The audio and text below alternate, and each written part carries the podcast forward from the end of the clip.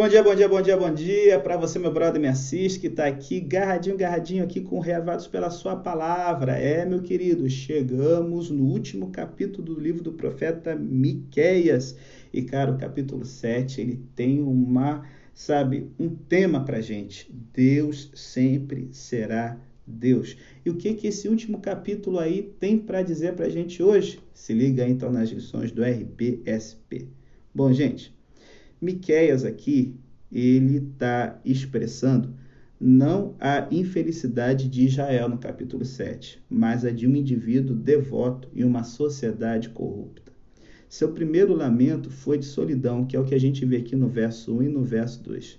Ele procurou desesperadamente por outras pessoas devotas com que ele pudesse ter comunhão.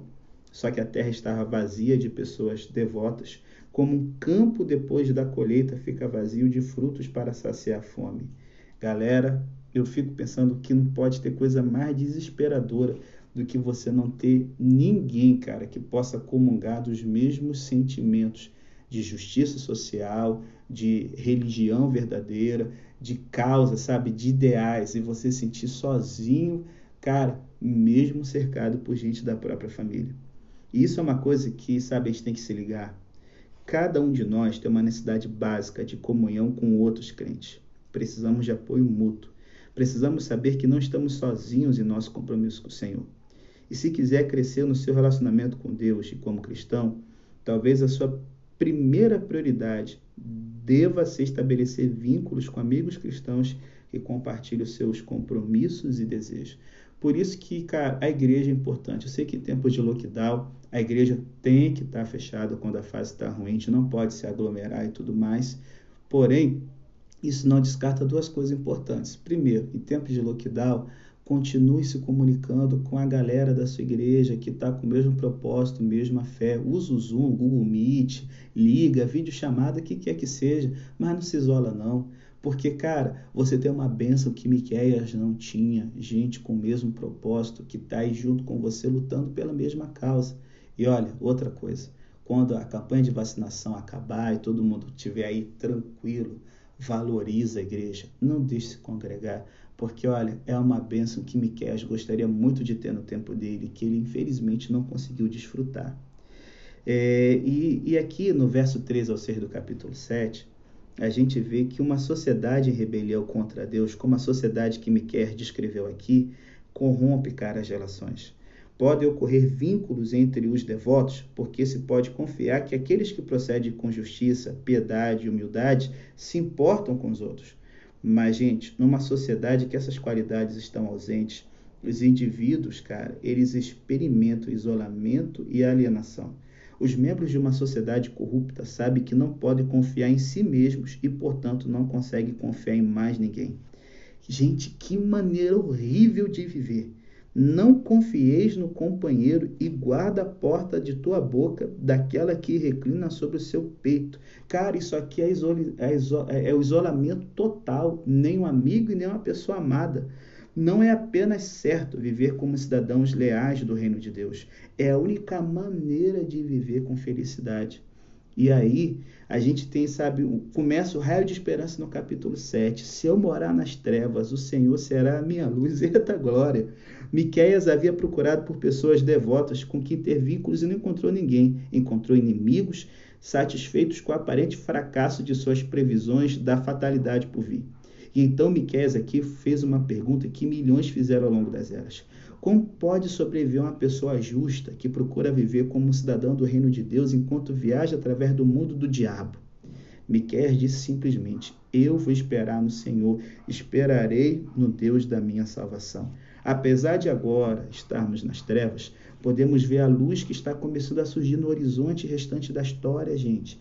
Deus está vindo e quando ele surgir, todos os reinos desse mundo tornar-se um reino do nosso Deus e do seu Cristo. É isso que nos dá esperança. Sabe?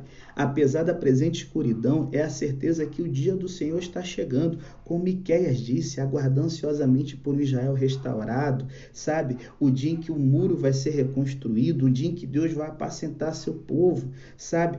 Quando Deus vier, quando Jesus voltar, ele vai mostrar o seu poder. Esse é o significado aqui de apacentar com a tua vara. A vara era um bastão forte carregado pelos pastores que não apenas ajudava a caminhar em terreno acidentado, mas também servia como uma arma para afastar animais selvagens que atacassem as ovelhas. Quando Jesus voltar, ele vai proteger os seus. Ele vai usar a sua vara para julgar os maus e proteger os bons.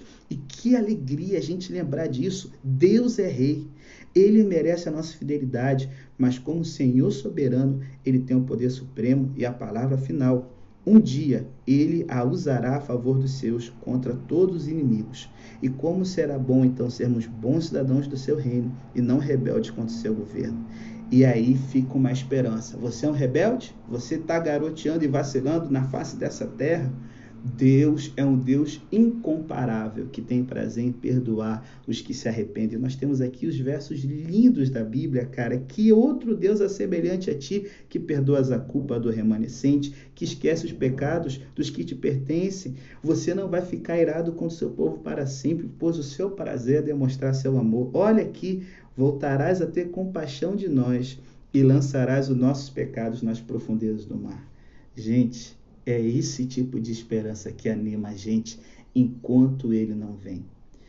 Olha só, eu sei que não é fácil a gente se sentir sozinho e indefeso como Miquel se sentia.